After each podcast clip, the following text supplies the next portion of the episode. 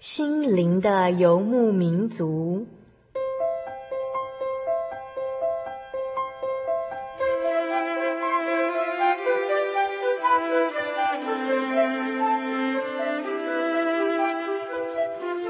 在这个谁都不管谁的后现代社会里，每个人的心灵都是游牧民族。成长的过程就是寻找的过程。每一颗漂泊的心灵，其实都在寻找生命的绿洲。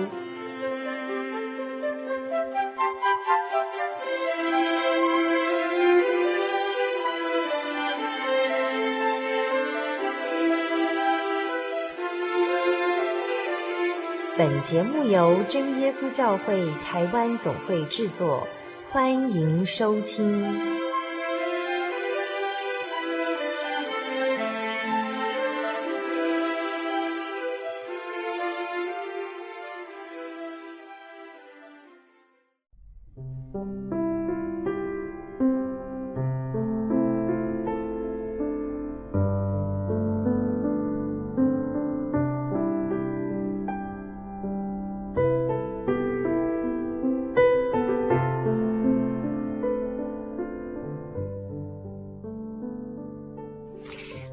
心灵的游牧民族朋友，大家平安，好高兴又再度与您在空中相会了。我是主凡，今天是我们心灵的游牧民族第四百二十六集节目的播出，也是我们在二零零五年第二次播出的节目哦。您在我们二零零五年的第一个星期过得如何呢？写信或传真到节目中告诉我们吧。像这个来自台东的文吉啊，就写信来捎给我们问候跟祝福的卡片，我们收到非常高兴。在这边我们要给文吉一个祝福，还有一点问候。你的卡片跟关怀我们都收到了哦，也愿主耶稣的恩典永远跟文吉同在，在二零零五年里头能够享受在主里头更丰盛的生命哦。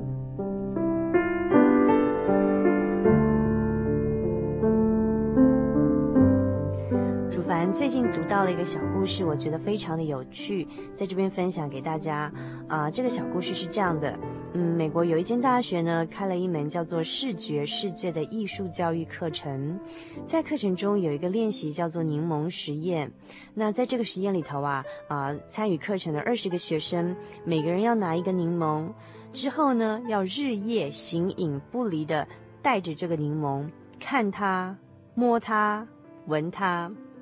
过了一个星期之后呢，那老师没有事先通知，但是却要求啊所有的学生把这个柠檬啊通通放到纸袋里头，然后叫每个学生再从袋子里头把自己那颗柠檬给找出来。他们都没有在柠檬上面做任何记号，然后学生大都没有犹疑，很快就认得自己的柠檬。等到二十个柠檬全部被拿走之后啊，课堂里头一片沉寂。其中一个学生就说到啦，在我认识的人当中啊，没有一个像我认识这颗柠檬一样那样的清楚。的确呢，日久见人心，唯有透过经常的相处，才能真正的认识、了解一个人。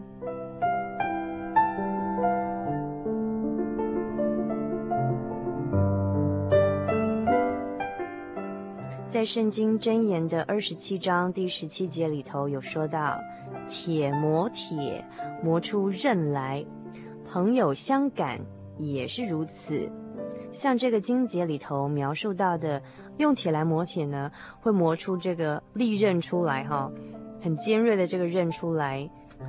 这里所提到的朋友相感，其实原文的意思是磨朋友的脸哦，就是像西方啊，或是呃像以色列他们啊，可能跟朋友见面问候的方式，就是去碰一下、磨一下对方的脸，表示这种问候。这样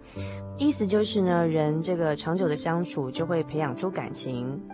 就像在这个小故事里头的学生，那么他们日夜形影不离的跟这个柠檬相处，最后每个人都可以在众多的柠檬当中认出这个属于我的独一无二的柠檬哦。但是，亲爱的心灵游牧民族朋友啊，您可能不知道，我们跟神的关系也是这样子的哦。我们是神所创造的，我们每一个人在他眼中都是独一无二的。他并且称我们为他的儿女，还要做我们最好的朋友哦。世界上几十亿的人口，但是呢，这个创造我们的神啊，他一眼就可以把我们给认出来，并且没有任何其他的人像他认识我们这么的清楚呢。然而，我们是否也像他认识我们这样子，去亲近他、了解他、认识他，甚至认出他来呢？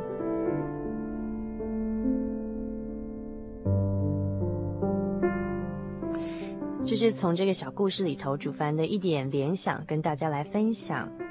稍后在我们生活咖啡馆的单元里头呢，我们要进入美丽的空中读书花园哦。主凡和今天的神秘嘉宾啊，要和大家一起来培养书香气质，请千万不要错过稍后精彩的节目内容。那么在节目的一开始，主凡先点播一首《主赐福如春雨》送给大家。希望大家都能得到主耶稣所赏赐的福气，恩典满满哦。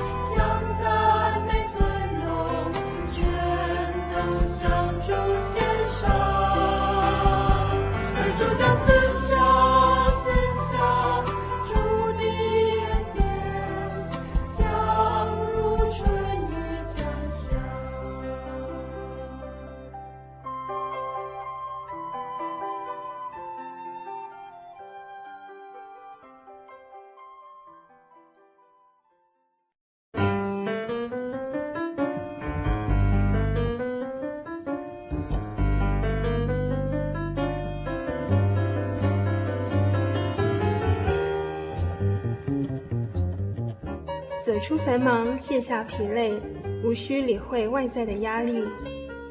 不必在意别人的眼光，让自己漫步在云端之上，香醇浓郁的滋味，生活咖啡馆，用心调味，与您共享。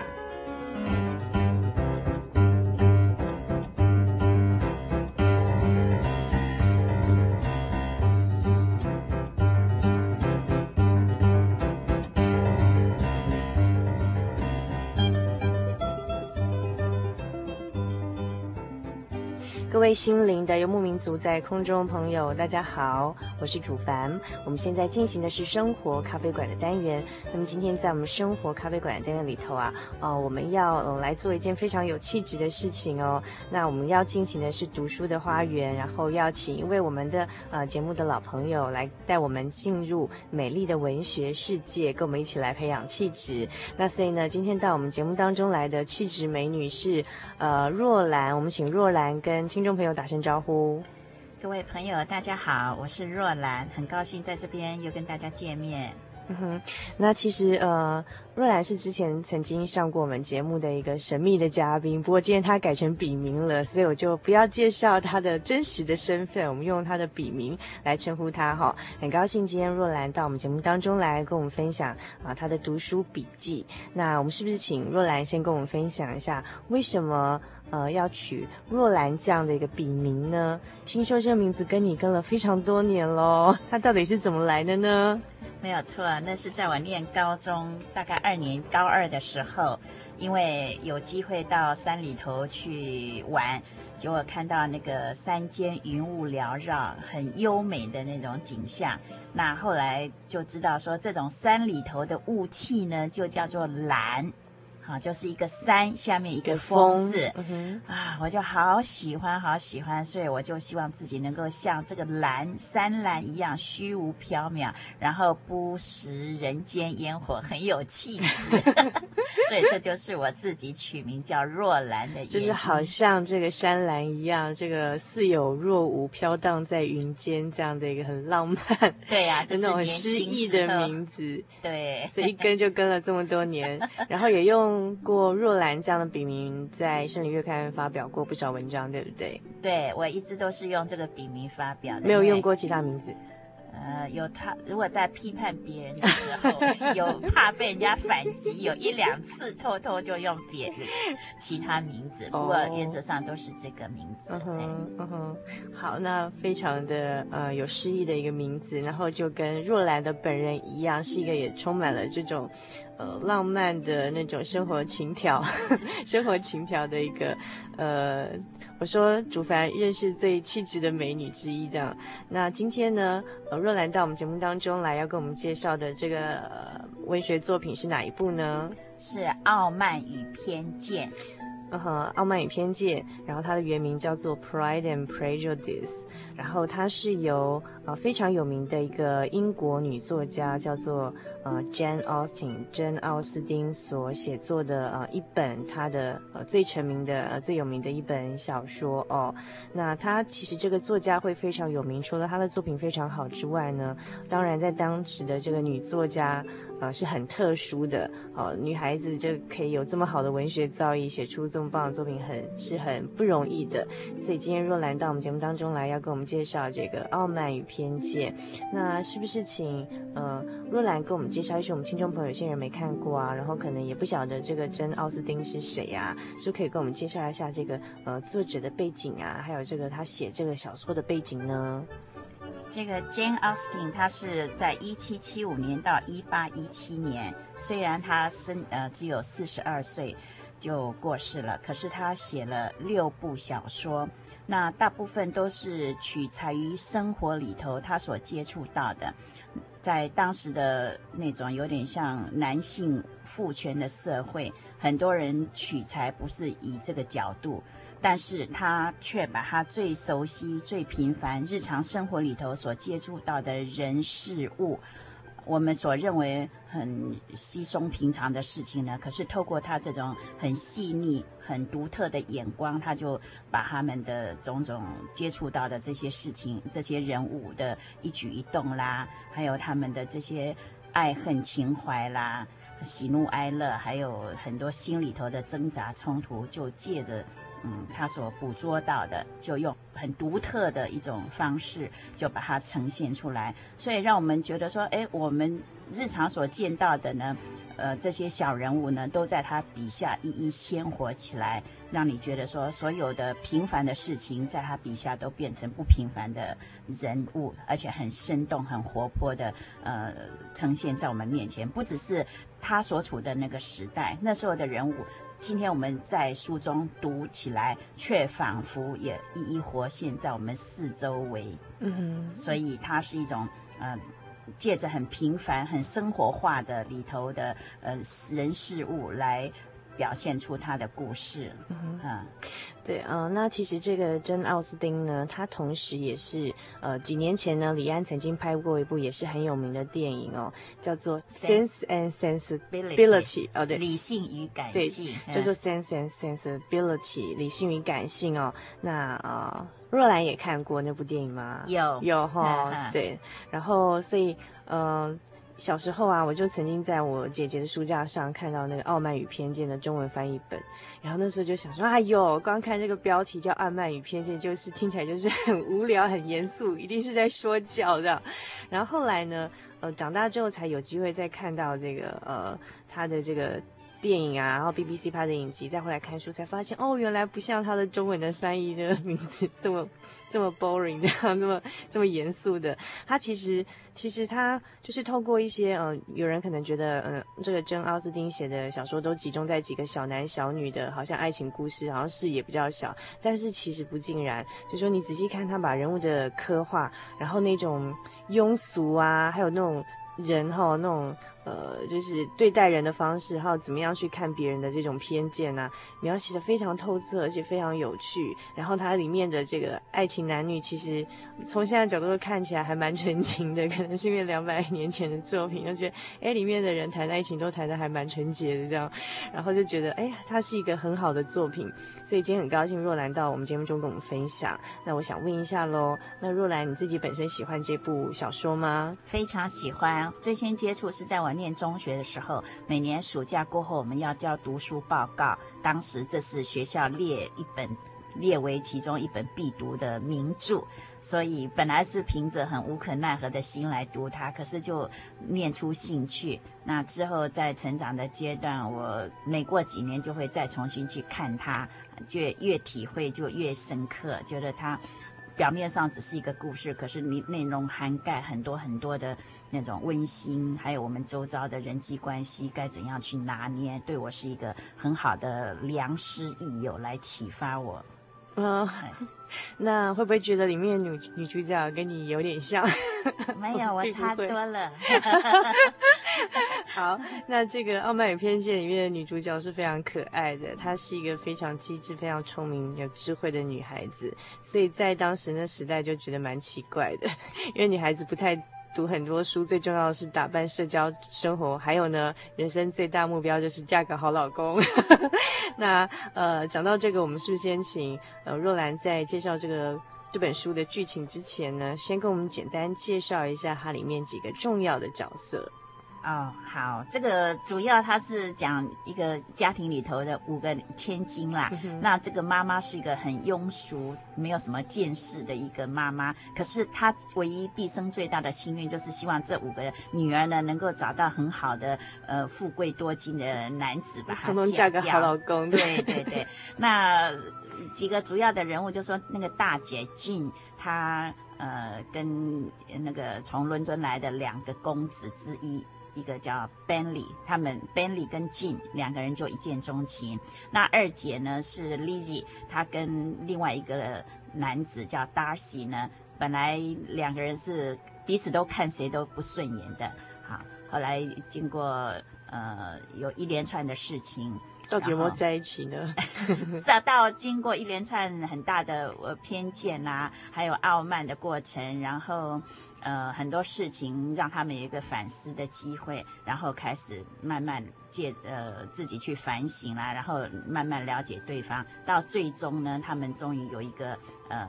很好的情爱，然后有一个好的结果，这是呃主要的主角主轴啦，就是这个 Darcy 跟这个 Lizzie，然后呃其他穿插的人物呢，就是他们的亲属好友啦，嗯、蛮妙趣横生的，因为从他们的那个对话里头啦，还有呃可以看出他们一些人性的软弱啦，还有说一些很诙谐的那种呃作为哈言谈。都在里头，你看了都会自己就会一直笑，你会觉得好像哎，很像，你怎么跟我妈很像，还是跟我朋友很像？哎，对对对对，哎，好像在你周围，随时 像我朋友这样子，一定想嫁个好老公这样。好，那呃，我们一一来剖析其中的人物哦。首先呢，这个主角的家庭是爸爸妈妈跟五个女儿，然后这个呃，这个。爸爸呢是一个呃中产阶级的家庭，就是不算太富有，但是也不是很贫穷的那种，就当时社会中的渐渐兴起的中产阶级这样的家庭，也不算贵族。然后呢，妈妈呢就是呃刚才若兰跟我们介绍是很多人都很熟悉啊，就是整天就是想着要怎么把五个女儿然后嫁掉，然后整天就是碎碎念，然后听到啊。呃，最近城里面就是我们这个镇里头呢，呃，来的从伦敦来的还是什么大城市来的那种公子哥贵族，就一心想着要交老公，怎么样去跟他们结识，好把其中一个女儿给推交给他们这样子，所以非常有趣。那至于这五个女儿呢，大女儿 Jane 哦，呃，这个大女儿真的这个个性是怎么样的呢？那请若兰、嗯、应该是温柔美丽，但是心存善念，嗯、永远就是把人。呃，往好处想，不张扬人家的恶，太善良了。而且她是最美丽的一个女儿，对不对？对对。然后还有一点就是她非常内敛，嗯、就说她就是温文儒雅那种很温柔的女生，所以这是大女儿最漂亮的一个，但是非常的矜持这样。然后第二个女儿叫做 Lizzie，其实是伊丽莎白，然后 Lizzie 是书中里面的她的家人对她的昵称哦。好，那这个。Lizzie 她是什么样的一个个性的女生呢？呃，应该她不是最漂亮的，可是非常的机灵哈，呃，果断，然后很会侠，很勇敢。然后就是看事情都是很独特的，有自己那种一针见血，很有见解的女性就对了。对，然后讲话就是很犀利，嗯、一针见血这样子。所以就是很特殊啦，因为其实，在当时女生能这么就是好像就是又又很聪明又很机智，是比较不是被鼓励的一种女性美德。没错，她很勇敢的能够呈现自己，然后很勇敢维护自己的自尊。对，而且也也不会说，哎，譬如说到了一个贵夫人。家里啊，也不觉得自己要卑躬屈膝，然后贵夫人如果讲话对她不礼貌，她也不礼貌回去，对，一点都不觉得你身份比我高，我就要受你什么委屈。对，以今天的话讲，就是很有自己的风格，嗯、我很喜欢这样子的。好，那老三是不是叫做？因为老三实在相形之下实在是不怎么重要，也不怎么出色，他名字大概是叫玛丽吗？好像是吧，我只记得他在那边弹琴，然后呃高歌一曲，歌声并不怎样，后来被他对，他还不知道长拙。好，那第四个女儿呢是谁呢？可不可以请若兰再继续给我们介绍一下？哦，第四个是叫 Kitty，她是天真浪漫，少不经事，那会时常跟着那个他的下面那个妹妹，呃，两个人就去。有点卖弄风情啦，时常跟一些住在驻扎在他们家附近的民兵团，常喜欢去找那些男子呢，在那边调情。调情，对对对。换句话说，就是像今天的这种。比如说，常常跟阿兵哥们在一起打情骂俏这样子的那种，对，没有什么见识的，嗯哼，就是轻浮的这些女孩子。然后第五个呢，第五个女儿就更夸张了，哦、第五个叫做莉迪亚吗？对对，莉迪亚，哎，莉迪亚，对，她啊，她呃是风情万种，可能是长得不错，而且蛮有一些姿色的，可是她脑袋空空哈。就是呃，只会喜欢玩乐的人生，然后一点不知道人生的意义，也不会去想事情的严重性，也不会想说，哎，他的一些这种比较这样子的一个太大胆的一些举动，哈，会造成家人的困扰，或是在当时社会礼教下不太能容许。所以我们发现这个家庭每个成员都很特殊。那他们的爸爸这个班尼特先生又是怎么样的人呢？他这个爸爸呢，是一个孤芳自赏，虽然有一些学识，也有高尚的品格，可是他时常就会带着那种。嗯，怎么讲？有点戏谑的语气来讽刺他的太太。嗯、那我在想，可能他很无奈吧，因为娶到这样的太太，对，所以只能算是我一种自我排遣吧。嗯嗯。可是你时常会从这个爸爸的那种话里头觉得很有趣，因为在你周围确实你可以时常发现类似这样个性的的男人在我们的周围出现。嗯哼。那他很有趣，就是每天最大娱乐就是调侃他老婆，然后。呃，调侃他老婆就讲话，就是我们所说的很毒的那一种，然后很毒的那种讲很毒的冷笑话，但其实呃是真的蛮好笑的。但是他哈、他有一个优点，就是说他其实也很爱他的这些家人们、女人们，只是说呃，可能他比较采取的是一种放任式的管教。让女儿们自由去发展，所以呢，到底这个呃，从对这种大女儿那么矜持，然后老二就自己有想法，到呃老四、老五呃这种就是喜欢去卖弄风情啊，究竟在爸爸这种放任式的管教下，会发展出什么样的剧情呢？那现在呃，我们在听完一首音乐之后，请呃若兰继续给我们介绍。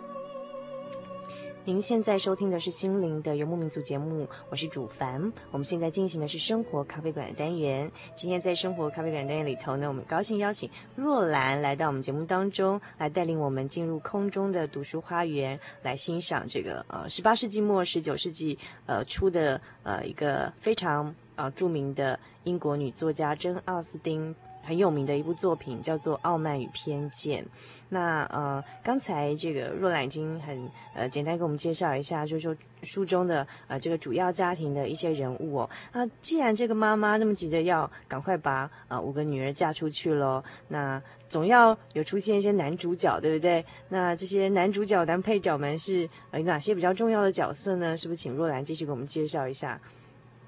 最第一个，我想就是 Darcy。呃，他是傲慢的代表，就是书中书名《傲慢》。那第二个男主角应该是 Bingley，就是 Darcy 的好朋友。他是 Bingley 是对这个大姐 Jane，呃，两个人一见钟情的。这个 Bingley 他是很温文儒雅，然后人际关系非常良好的，到处都讨人喜欢的一个男子。那这个呃，Bingley 跟谁要配成一对呢？跟这个五家庭中的五千金的大女儿要应该是要配成一对，但是不晓得有没有在一起。等一下听若来跟我们分析。那这个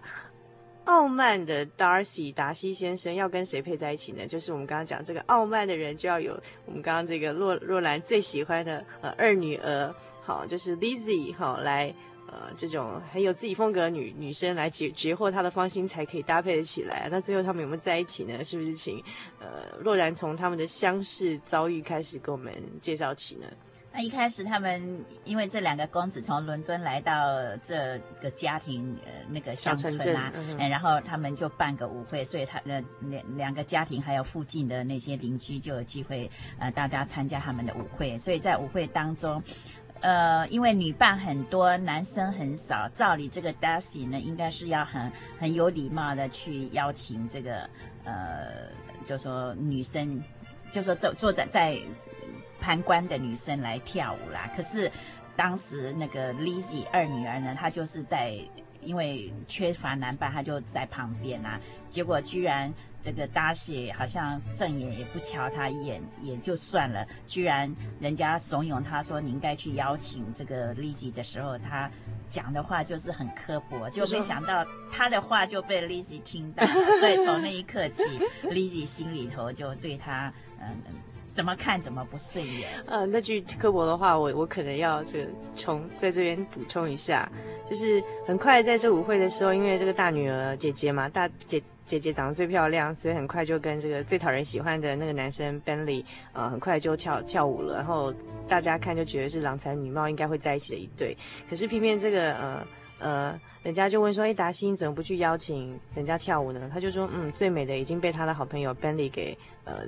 给这个抢走去跳舞了。那至于人家就说：‘哎，他还有个二女儿啊，就是老二啊，那也不错，你应该去邀请他。’他就说：‘嗯，他长得还可以，但是呢，我不觉得。’在意思就是说，有点意思就是说，哎呀，在这种这个穷乡落后的地方，能跟什么，能找到什么好的女生这样，所以他听起来有点语气上，呃，不屑跟呃这个地方的呃熟女们共舞这样子。呃，很巧的呢，就被这个 Lizzie 给听到了，所以他从那一刻听到那个话开始，就对他对达西先生有很大的偏见，他觉得他是一个非常傲慢的人。好，对，那一方面也是他所以会有这种态度，因为这个。达西他本身是呃家世非常好，而且很富有。再一方面，他的个性就是很不屑于那种周围很肤浅的那种人际关系的周旋。所以他听到或看到舞会里头这些婆婆妈妈们在做那种表面上无谓的应酬，其实所谈的都是一些空洞的话。毫无造就的话，他那种很不屑的态度就立时呈现出来。嗯、其实他，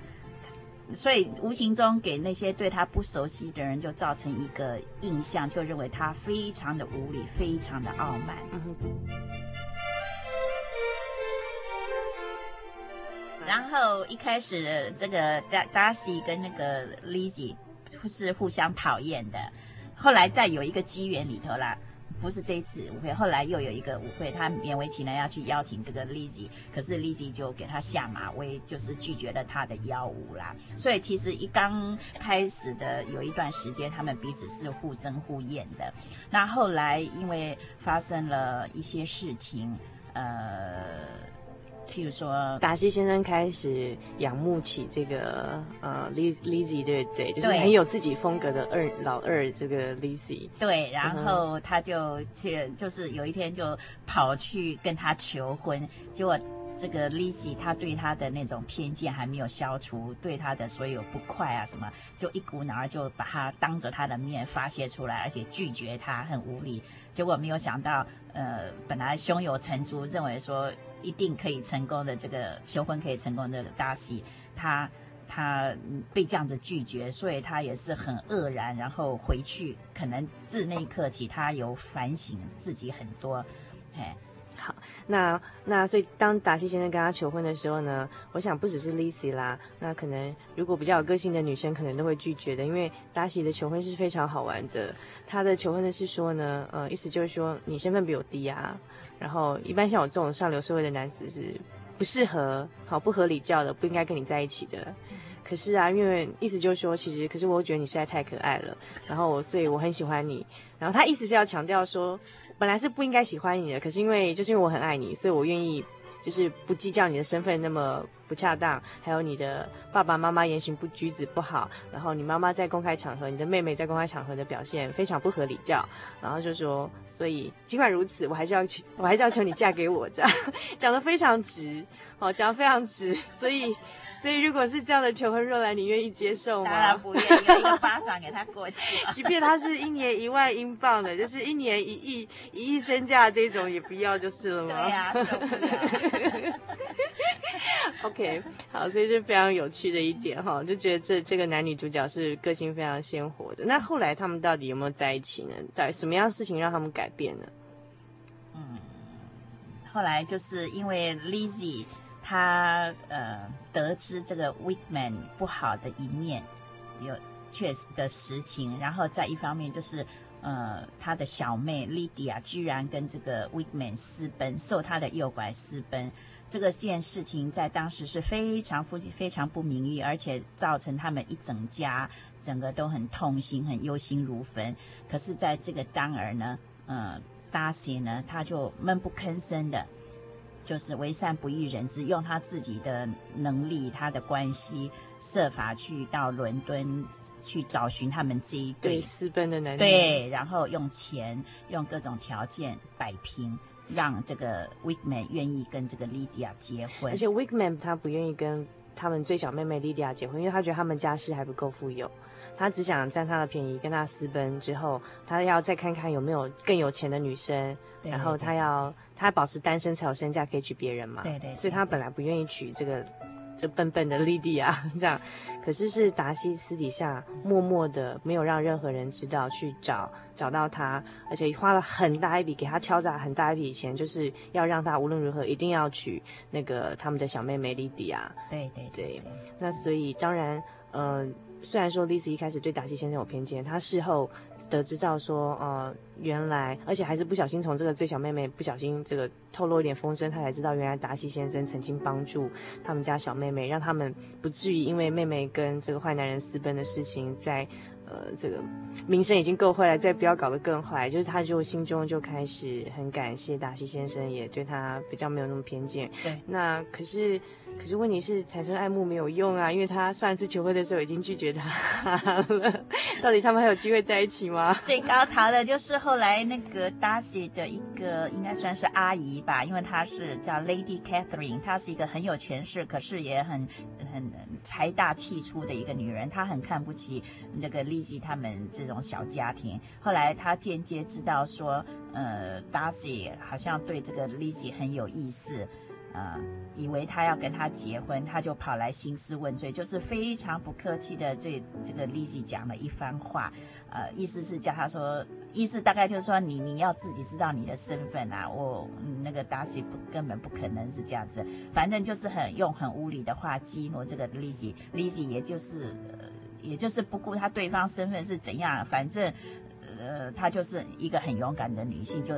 把他顶回去。就后来这件事情传到达喜的耳中，他知道这个事情的原委，他就更加深他再来再度求婚的那种呃。那种心愿，不然他本来已经要放弃，想说啊，他上次这样拒绝我，他一定很讨厌我。然后他就说我很傲慢，那他就开始反省，说我是不是真的对人很傲慢？第二次的又来跟这个 Lizzie 求婚了，是吗？对呀、啊。这个反正内容非常有趣啊，他那个对白，我看一下，每个人自己去看会深入其境。啊、对对对，我们讲的也许还没有那么入围，刻画入围。呃，那呃，所以后来 Lizzie 就有答应这个达西先生的求婚了吗？有啊，嗯，呃、那他的姐姐。那有情人终成眷属、啊，他的姐姐也跟那个大家都喜欢 Bentley 先生有情人终成眷属喽。对，对嗯、那他们这个败坏家族名声的小妹，呃，也终于在达西先生就是被敲诈了一笔钱之后呢，也跟这个坏人 Wickerman 还是不管怎么样还是结婚了。对对，对。所以它是一个 Happy Ending 喽，一个完美的结局。嗯哼。好，那呃，究竟这个故事的剧情中，呃，若兰要跟我们分享。他的从中读到了哪些非常有趣的观点呢？请听完一段音乐之后，继续来听呃若兰的呃分享哦。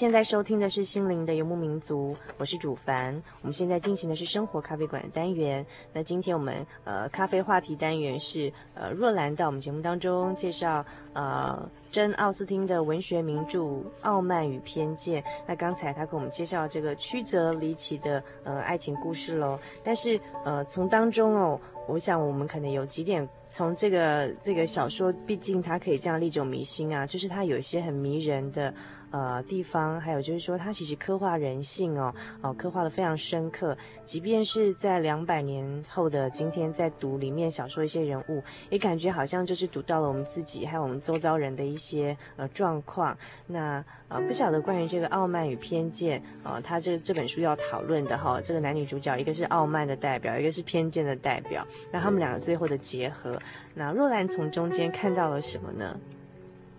我是觉得说，从整个书里头可以看到那个爱，就是无所不在，有各种各样的爱。第一个就是父母对子女的爱，就是从这个呃 Bennett 跟 Bennett 太太，就是爸爸跟妈妈的身上。这个爸爸他虽然是呃看起来很。时常会调侃他们的，呃，他的太太，还有他那些无下面第四、第五个那种无子女儿的行为举止。表面上看，他好像是不太管事，可是当。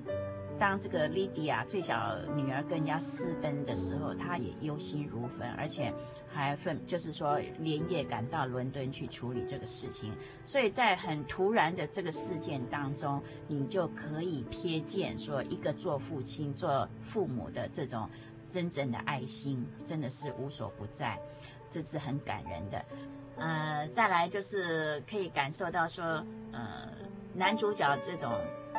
傲慢呢，其实真的很生活化，在我们所处的社会里头呢，时常可以感受到有这样子的态度哈。就是说看到身份比我低下的人，我就觉得我不屑，嗯、呃，我们不是同一伙的。我们就是不屑跟他们这个交往吗？是这样子的意思吗？还是、嗯、好像你自己觉得会有那种，你你的态度也许没有呈现出来，可是你的心态上有有时候会有自觉，好像高人一等，或者说你处在一个呃环境里头，别人的呃学历啊比你低，或者他们的工作不如你那么那么优渥，无形中你就有一种优越感。会。会会有优越感，嘿，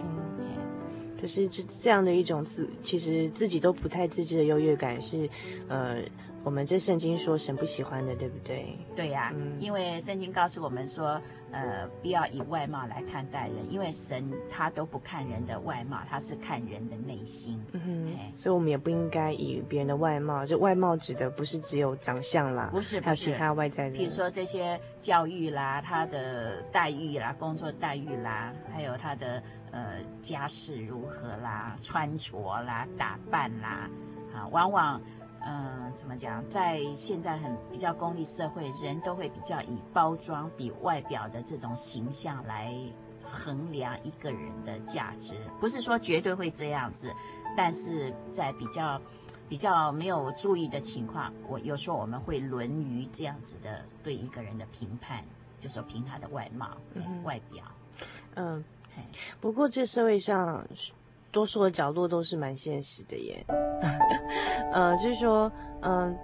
不止啊，其实很多场合我们可能自己也不自知，我们会以对方是什么样的背景条件来决定我们要怎么样对待他的方式。嗯，那在圣经中也，呃，有提到一个更模范的例子，就是主耶稣喽。主耶稣在世的时候是怎么样示范我们呢？据圣经上的记载，好像他都是跟那些呃穷人啊、病人啊。什么税吏啦，当时那些人家认为罪人很低下的、卑微的那些人在一起，好像几乎没有跟什么上流社会、权势、权贵人士结交，看到的都是身处这些。困苦的人当中，嗯，所以所以当时的一些一般人觉得比较有知识的法利赛人就瞧不起耶稣的行为，对不对？对啊，就觉得哎，你怎么都跟一些低下的人在一起？嗯、而且他又是那种一个小镇名不见经传的那种小镇的一个木匠的孩子啊，嗯、好像就是很卑微的。嗯、然后据圣经上描述，好像他是形容憔悴嘛，没有什么家庭美容的。不是那种帅哥的、啊嗯。我们来，对对对，我们来举一个比较具体的例子，就是呃，圣经上有记载一个税吏撒该，就是呃，这个故事是不是请洛然给我们介绍一下呢？其实，在那个时代里头，做税吏的人是很让人家瞧不起的，对不对？对呀、啊，因为他们就是人家觉得他们是罪人啊，专门这个鱼肉百姓这样。对，有点像那个助纣为虎作伥啊，助纣为虐这样，专门在也也剥削百姓的钱，啊、抽血的、啊呃，对呀、啊，是坏人这样子。对对对。那圣经上的记载呢？他是在路加福音十九章有记载啦，就说有一天那个耶稣他进了耶利哥城啦，那有一个沙盖做税吏长啊，这个人叫撒该，他是一个税吏长，而且是个财主。那要他要看看耶稣是怎么样的人呐、啊？可是因为人很多簇拥的耶稣，而且这个撒该他人本身的身量又很矮小啦，没有办法看见，他就爬到一棵呃跑到前面，然后就爬到一棵桑树上面去，因为耶稣会从那边经过。结果耶稣到了，他是神嘛，他知道，所以他抬头一看，就叫那个撒该说：“撒该，你赶快下来，呃，今天我必定要住到你家里头。”那这个傻该呢，他啊好高兴哦，就急忙下来，欢欢喜喜的接待耶稣，把他接待到家里头。结果这些众人看到呢，就在那边开始议论啊。他说：“这个耶稣，他竟然到这个一个罪人的家里头去，这就是没有人要跟他们这种税吏做朋友。对，因为他们平时就认为说他们是为虎作伥的这种恶人呐，所以都不屑于他们为伍。可是这个耶稣，哎，他怎么怎么跑到罪人家里头去了？哎，就是这样。所以耶稣肯收纳、肯接纳罪人，然后甚至不惜就是用他这样的一个态度去呃感化了这个呃撒该哈。那撒该后来因为被耶稣这样子尊重之后，他自己本身也先生命经历变化，对不对？后来那个第八那个这一章里头就讲撒该后来就对主说：“主啊，我要把我所有的一半分给穷人。我若骗了谁的钱呢？讹诈了谁的钱呢？我就要还他四倍。”他这种很谦卑悔改，而且确实有这样子的心机来表明，所以耶稣就说：“今天救恩到了你这家，哈。”那人子来呢，是为了寻找拯救失丧的人。嗯，所以我在想，可见这个撒该他平时虽然是呃税吏长，也可能也很污了不少钱包？对，污了。因为他说他如果有骗谁的钱，他要愿意四倍的还给人家。可见他平常也是会污人家的钱。可是我在想，即便是这样，他可能啦，我自己在想，他可能内心有不安。对，而且他嗯，对，应该是这样子哈、哦。所以他来，他要看看耶稣。我想他其实不只是要看耶稣这个人的外貌，他。要看看他到底是怎样一个人，或者他在想说，如果他真的是神啊，我内心有这种不安，可以靠他得到舒缓，可以得到释放。嗯、嘿、嗯，所以他等耶稣。他接待了耶稣，耶稣也是很和蔼的对待他，说救恩到了你家，嗯、他才会这样子，好像反悔表明心机，就说啊，我以前如果如果有欠人家的钱怎么样，我要四倍还给人家，并且就是我还要把这个钱就是用来筹集穷人。对啊，所以我我想我们主要身历其境，想想那个场景，如果你是撒干，你会很受安慰，嗯、好像这么人有这样的人叫，那众人都瞧我不起，虽然我很富裕，嗯、呃，好像人很怕我，可是人家都不屑于我，可是竟然有一个、呃、愿意，好像以很温暖的话来来安慰我这样子，嗯、不不嫌弃我这罪，所以我愿意悔改，就是被感化了。很贫穷，尽管他外在很很富有哈、嗯，对对，那就是很有趣的一个现象。其实有时候我们想，我们在世这世界上，我们很多人。就是我们自己也会这样，哎，就是会有这种偏待人，或者说我们会对一些人有一些偏见，我们就觉得啊，看他一点行为，或是他因为因为他的一点身份，就觉得，呃，他一定不配怎样怎样，那他一定是个不好的人，或是他一定我不屑跟他在一起。就是有时候我们也是会有这样的态度，可是，呃，耶稣以他自己美好的德性做示范，告诉我们不要去偏待人，因为，呃，任何一个罪人只要。呃，他愿意接纳主耶稣的救恩，他都有可能完全的不一样，就是生命可能历经更新，就是我们也给别人一次这样的机会嘛，对不对？对呀、啊，所以有圣经上告诉我们说，审判是在于神呐、啊。尽管我们对这些人、对周围的人有一些不满什么，可是我们不要给他下定论，说一定就是这样，因为。恶地也会，或者有一天也会长出善果啊，嗯、也不一定啊。嗯嗯嗯。那耶稣最好的呃示范就是说，其他本是本是神嘛，那他是道成肉身，但是他选择的他呃。道成肉身在世上的一个身份呢，是选择就是一般人最不看好的，就是他选择降生在一个木匠的，就是比较穷的这样一个家庭的。然后他选择就是圣经上在以赛亚书五十二章第十四节也说呢，呃，他的面貌比别人憔悴，形容比世人枯槁，意思就是说他真的也不是个帅哥啦。哈，刚刚若兰有提到的。那还有就是呃，他的。他在世上选择这样这样的一个角色，其实也不是很讨喜。就是他不是选择，呃，在一个譬如说，呃，先知的家里，先知有先知家族的这种家里呀、啊，或是选择在一个富贵的这种有皇族这种这种比较比较尊贵血统的这种家里出生哦。那他为什么要选择，呃，在这样一个舍己的方式，就是好像让自己降为卑这样方式来跟世人亲近呢？我想。有一个原因是因为你若是高高在上的话，你不了解民生的疾苦啊。嗯、同样的，你是皇亲贵族的话，你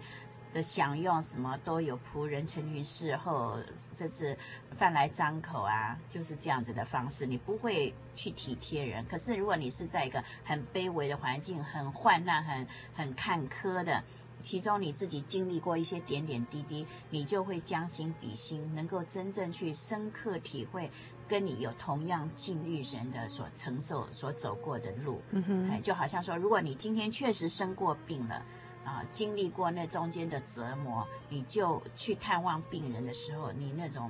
很深沉的那种呃贴心，就说体会安慰。会会让他很贴心，因为你跟他曾经走过一样的路，嗯、所以那样子跟一个完全没有经过生病的人，他去探望病人，所给予对方那种感受，我想是有有差别的。嗯、因此，耶稣他选择在一个很卑微的环境出生，就是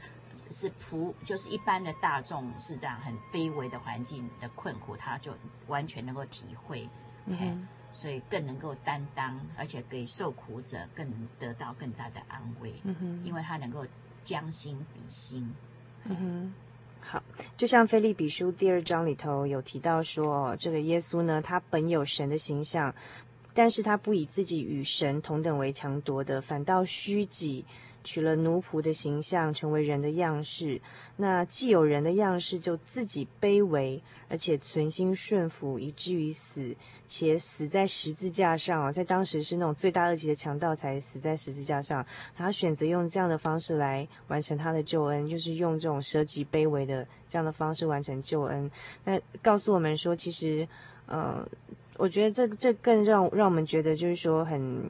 更加应验的，就是新旧约都有提到说，神是不偏待人的，连他自己都选择用这种卑微的方式来完成他的这个救恩跟服侍的工作，更何况我们呢？我们自己其实也呃不用就是总是想着要追求就是让人家瞧得起的尊贵地位，然后也不要因为别人就是说呃用这种比较舍己或者说比较卑微的呃这样一个角度的时候，我们就觉得呃。傲慢，好好比较傲慢的态度，这是让我们觉得就是要要去检讨的，就是还有反省内心，然后跟主耶稣效法学习的地方。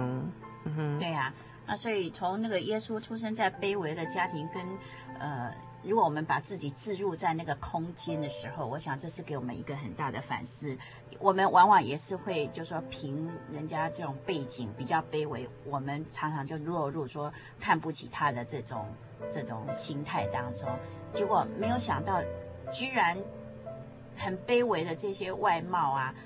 的耶稣，他居然是一个神。嗯嗯嗯嗯。所以我们要这给我们一个很大的警惕。就是如果我们还以这样存心来看人的话，哎，被你看的这个人，说不定他是有很不一样的身份哦。嗯哼嗯哼。那你万一落入自己很肤浅的这种呃瞧不起人的偏见里头。哎，哪一天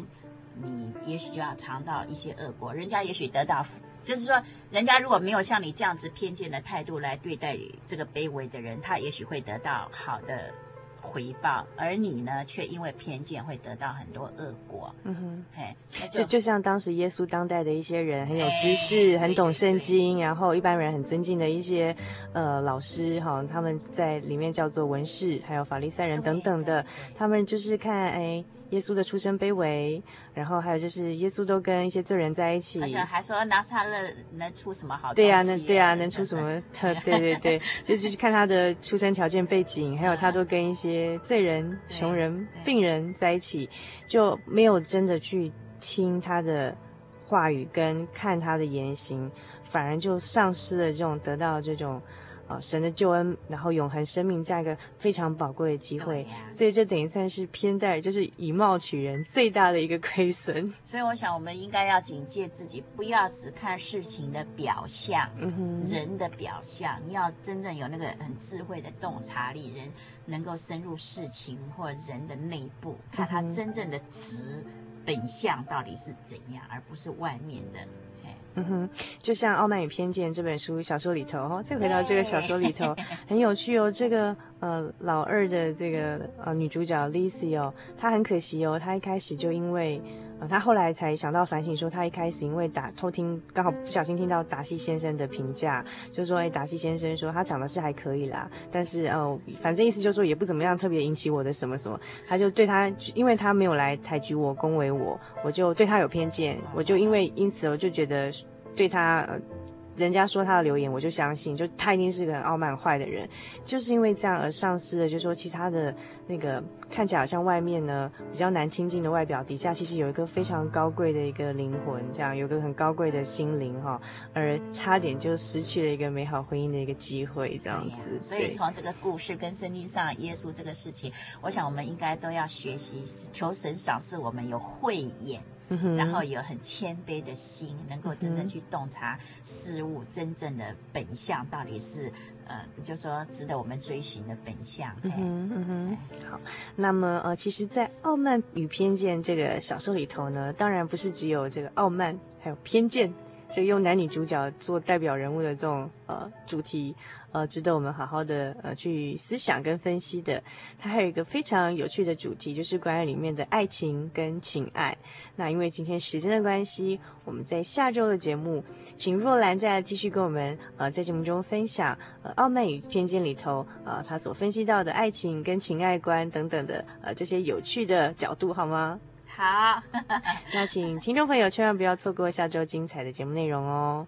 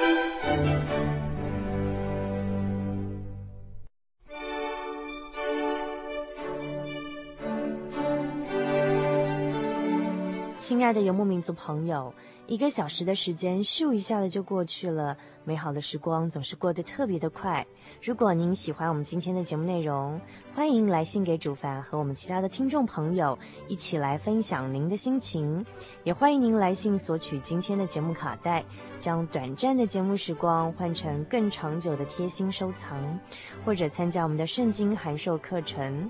来信请寄到台中邮政六十六至二十一号信箱，传真号码零四二二四三六九六八，著名“心灵的游牧民族”节目收。你也可以 email 到 h o s t 小老鼠 j o y 点 o r g 点 t w 跟我们联络，或者上喜信网络家庭参加网络的圣经函授课程，网址是 j o y 点 o r g 点 t w。最后，主凡要和您共勉的圣经经节是。雅各书第三章第十七节，唯独从上头来的智慧，先是清洁，后是和平，温良柔顺，满有怜悯，多结善果，没有偏见，没有假冒。祝您今晚有个好梦，我们下个星期再见喽。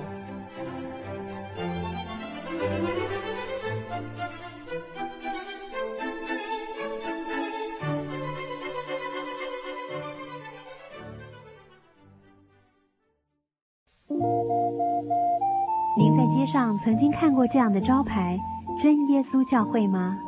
也许您很想，但是却不好意思进来看看。其实我们真的非常欢迎您。下次当您在路过真耶稣教会时，欢迎您进来与我们同享神的恩典。真耶稣教会，台中邮政六十六至二十一信箱，欢迎来信，愿您平安。我对圣经的道理好有兴趣哦，可是又不知道怎么入门哎。你可以参加圣经函授课程啊！真的啊？那怎么报名？只要写下姓名、电话、地址，寄到台中邮政六十六支二十一号信箱，很快的，你就会收到第一课的课程了。赶快去寄吧。嗯。圣经函授课程能循序渐进地引导您更了解耶稣基督的福音。得到生命的滋润和来自信仰的力量。本课程完全免费，欢迎来信台中邮政六十六至二十一号信箱，请注明参加函授课程。愿神祝福您。